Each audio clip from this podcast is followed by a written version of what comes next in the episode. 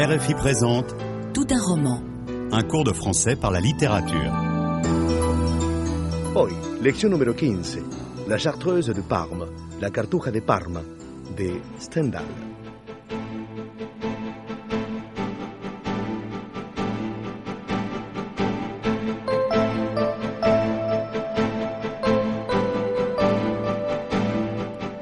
Henri Bell, Stendhal, es su seudónimo. Nace en Grenoble en 1783, unos años antes de la Revolución Francesa. A la edad de siete años, pierde a su madre, a la que adoraba, y conoce una infancia sombría y rebelde en el seno de una familia a la que odia. Es un introvertido que busca refugio en la lectura y la escritura. El joven Henri cambia Grenoble, en donde asiste a clases en la Escuela Politécnica, por París, donde participa apasionadamente en la Revolución. De este modo puede disfrutar de su afición por las matemáticas y las ciencias exactas. A la edad de 17 años, participa en la campaña napoleónica en Italia. El descubrimiento de este país y su arte supone un deslumbramiento, una loca y completa felicidad. De vuelta a París, Henri Bell llega a armonizar al mismo tiempo una vida filosófica hecha de lecturas y espectáculos con una carrera en la administración imperial, ya que sigue al emperador en sus campañas. Al morir Napoleón en 1821, atraviesa una aguda crisis debida sobre todo a sinsabores amorosos, por lo que piensa en el suicidio. Para recuperarse de esta depresión, se lanza en una intensa actividad literaria y empieza a publicar a los 44 años sus primeras novelas. Nombrado cónsul en Civitavecchia, cerca de Roma, escribe mucho y viaja, pero su salud se deteriora.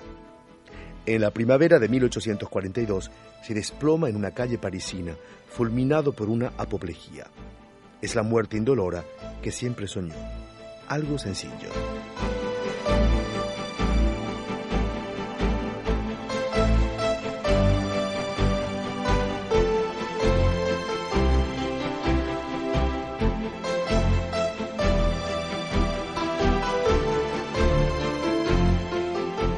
Por primera vez bajo el nombre de Stendhal en 1817. Se trata de Rome, Naples y Florence, Roma, Nápoles y Florencia, donde vemos aparecer los temas del viaje, la pasión o la estética recurrentes en su obra. Sus decepciones amorosas engendran de l'amour sobre el amor, un manifiesto del arte de amar donde se revela un romanticismo hecho de emoción y deseo. Encontramos en él esa estética de la sensibilidad llevada a lo sublime que le caracteriza en Racine y Shakespeare. Racine y Shakespeare, donde defiende el teatro romántico, contrario al clasicismo.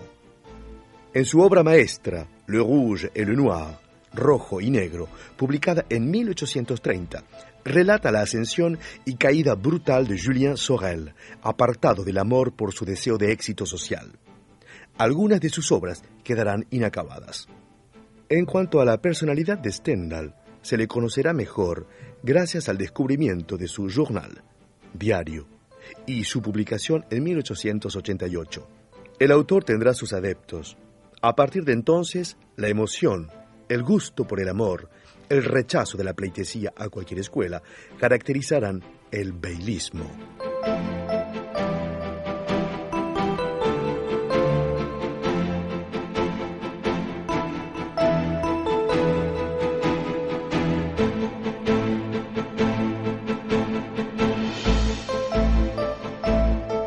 Novela que nos interesa, La Chartreuse de Parme, La Cartuja de Parma, publicada en 1839, se escribió en siete semanas, tomando como base un relato de las Chroniques italiennes, crónicas italianas.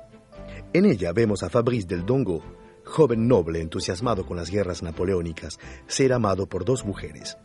Es al mismo tiempo una novela histórica, política y de amor. Hablando de esta obra, Stendhal en una carta a Balzac. En composant la chartreuse, pour prendre le ton, je lisais chaque matin deux ou trois pages du Code civil afin d'être toujours naturel. Je ne veux pas, par des moyens factices, fasciner l'âme du lecteur.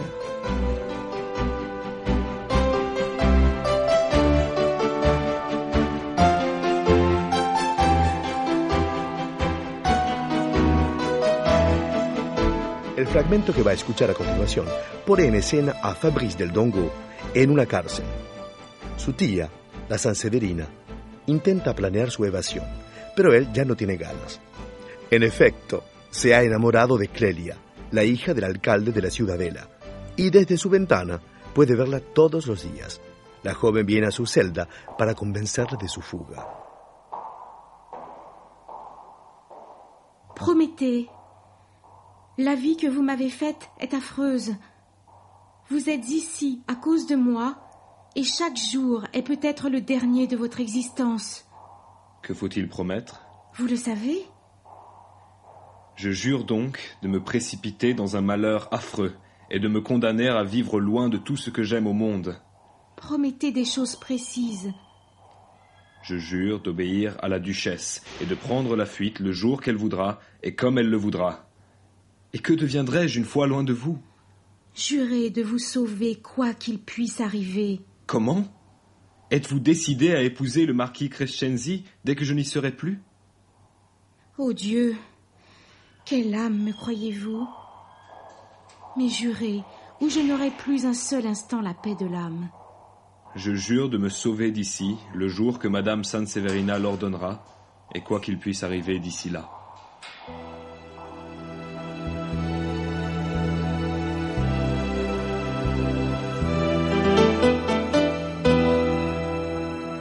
¿Ha entendido correctamente el texto? Où se trouve Fabrice? ¿Dónde está Fabrice? En prison. Qui est la jeune fille qui vient le voir? ¿Quién es la joven que viene a verle? C'est la jeune femme qu'il aime, Clélia. Que doit lui promettre Fabrice? ¿Qué tiene que prometerle Fabrice? De s'évader. Pourquoi Fabrice ne désire-t-il pas s'évader? ¿Por qué no desea fugarse Fabrice? Parce qu'il veut voir Clélia, la fille du gouverneur de la prison. Que craint Fabrice s'il s'enfuit? ¿Qué es lo que teme Fabrice si se fuga? Il craint que Clélia ne se marie avec un marquis. Qui doit donner à Fabrice l'ordre de s'évader? ¿Quién debe dar a Fabrice la orden de escaparse? La duchesse Sanseverina. La situación es complicada, puesto que están en juego los sentimientos de varios personajes. Algunos de estos personajes son nombrados por Clelia o por Fabrice en este diálogo. Je jure d'obéir à la duchesse. Dice Fabrice. Y más tarde añade, Je jure de me sauver d'ici le jour que Madame Sanseverina l'ordonnera. la duquesa Gina Sanseverina es la madrina de Fabrice y le ha visto crecer, pero siente por él una desesperada pasión amorosa. Se entera con dolor de que Fabrice se ha enamorado de Clelia, pero a pesar de esto, lo intenta todo para ayudar a su dilecto sobrino, que la pone siempre en situaciones difíciles. Con la ayuda de Clelia, su rival elabora un plan para ayudarle a escapar. Êtes-vous décidé à épouser le marquis Crescenzi dès que je n'y serai plus Pregunta también Fabrice. Clelia se niega a casarse con este marqués como lo desea su padre porque quiere a Fabrice. Pero consentirá en consumar esta unión después de haberle prometido a la Virgen no volver a ver a Fabrice. En este diálogo, Clelia se debate entre su deseo de ver todos los días a Fabrice si se queda en la cárcel y su miedo a que sea envenenado si no huye. Expresa su tormento hablando de su alma. Mais jurez, ou je n'aurai plus un instant la paix de l'âme.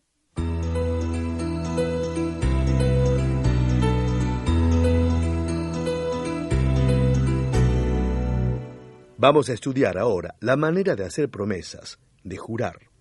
La situación ante la que estamos es dramática y las palabras de ambos jóvenes están cargadas de emoción. Clelia se muestra muy vehemente. Da órdenes a Fabrice, utilizando el imperativo y la repetición para convencerle. Promettez, promettez des choses précises. Jurez de vous sauver. Mais jurez. Quiere, más que una promesa, un juramento. Fabrice accede a jurar por su amor por Clélia, pero antes protesta. Explica por qué no quiere evadirse. Je jure donc de me précipiter dans un malheur affreux et de me condamner à vivre loin de tout ce que j'aime au monde.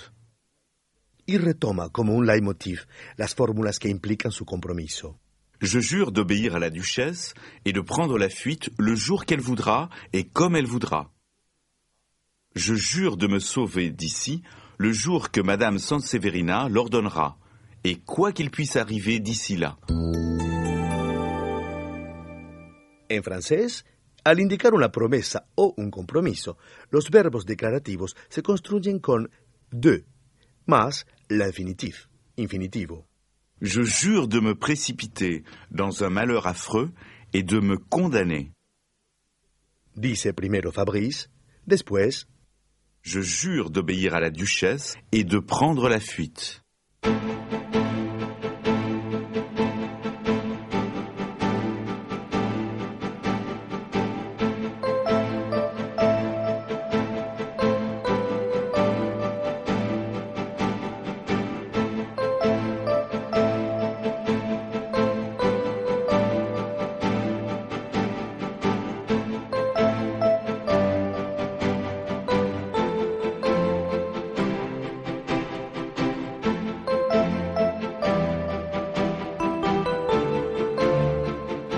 Usted está escuchando Tout un roman, un curso de francés a través de la literatura de RFI. Estamos estudiando un pasaje de La Chartreuse de Parme, de Stendhal. Le propongo volver a escuchar el diálogo.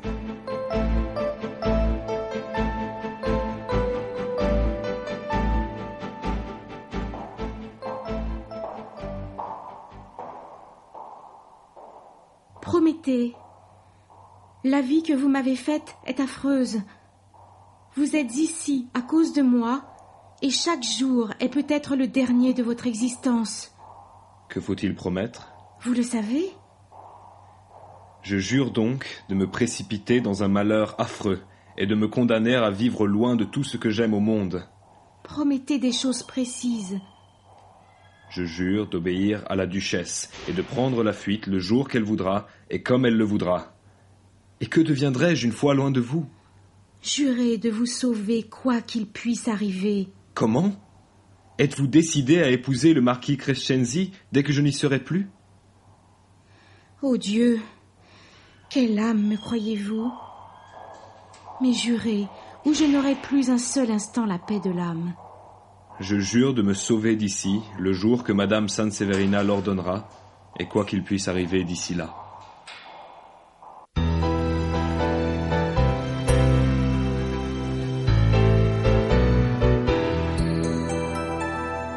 En el diálogo de Stendhal hay muchos futuros porque es el tiempo de los proyectos, en este caso un plan de fuga. Je jure de prendre la fuite le jour qu'elle voudra et comme elle le voudra. Consciente Fabrice, al fin. Je jure de me sauver d'ici le jour que Madame Sanseverina l'ordonnera. Se utiliza el futuro cada vez que la duración de un acontecimiento no ha terminado todavía en el momento en que se habla. Cuidado. El futuro de indicativo y el condicional en presente, que es el tiempo de lo posible, por tanto cercano al futuro, se forman los dos en los verbos regulares sobre la base del infinitivo. Solo las desinencias cambian. Si tomamos el verbo de la primera conjugación, ordonner, ordenar, tendremos en futuro, Le jour qu'elle l'ordonnera, en condicional, elle l'ordonnerait. Pero el futuro es también el tiempo del lamento para Fabrice. Et que deviendrai-je une fois loin de vous Exclama Fabrice, que lo único que quiere es seguir viendo a Clelia todos los días desde su celda. Fabrice del Dongo es noble, su nivel de lengua es elevado, sabe hablar correctamente y hace su pregunta invirtiendo el sujeto. Hoy en día en el lenguaje habitual se diría más bien Et qu'est-ce que je deviendrai une fois loin de vous Más tarde pregunta con preocupación. Êtes-vous décidé à épouser le marquis Crescenzi dès que je n'y serai plus Este futuro sin Clelia es una idea que le resulta insoportable. Clelia, que sigue a lo largo de todo el diálogo, mandándole a Fabrice que huya, quiere estar segura de que cumplirá su promesa en todas las situaciones posibles. Jurez de vous sauver, quoi qu'il puisse arriver. Je jure de me sauver, et quoi qu'il puisse arriver d'ici là. Responde Fabrice. En francés, para expresar la concesión o la oposición se utilizan quoique, bien que, aunque, seguidos de subjuntivo. Quoi que je fasse, il n'est jamais content. Este diálogo nos permite entender mejor el carácter del héroe de Stendhal, Fabrice, que aparece aquí como un ser romántico. Está dispuesto a quedarse en la cárcel para ver a su amada y a jurar para complacerla.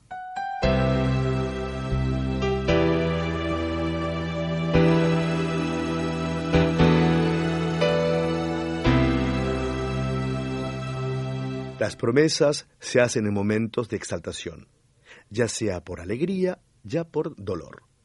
Si bien es cierto que las situaciones de pasión amorosa son las más propicias para los juramentos, sobre todo cuando hay prohibiciones o separaciones. Mon amour, tu vas repartir là-bas, dans ton pays? Mon aimé, je reviendrai bientôt. Mais promets-moi de revenir vite. Mais aimé, tu sais bien que même loin, je penserai à toi. Promets-moi de ne pas m'oublier. Mais c'est impossible, mon amour. Comment t'oublier Mais jure-moi de n'aimer que moi. Mais aimé, tu es l'amour de ma vie. Jure-moi que tu m'aimeras toujours. Je te le jure, aimé. Et confiance. Mon amour, je vais mourir si tu t'en vas. Je te jure de revenir dès que je serai libre. Deux ans au loin. Ça va être si long.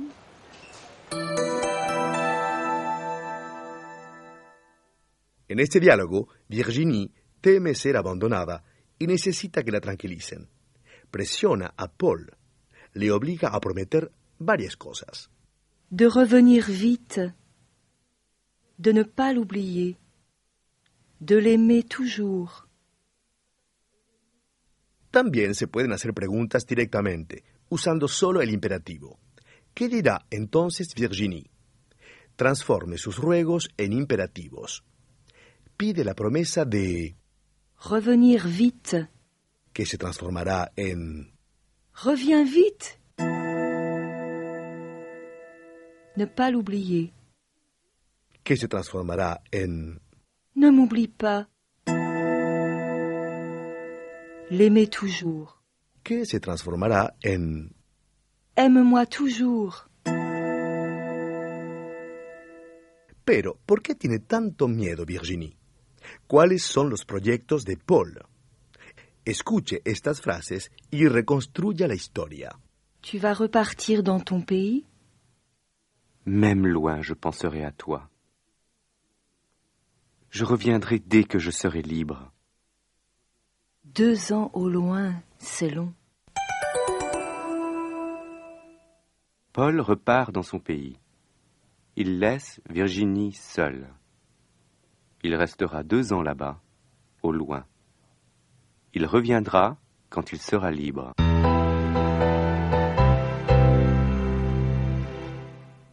A través de estos dos diálogos hemos visto maneras distintas de hacer promesas y, sobre todo, cómo el juramento se expresa por medio del uso del futuro.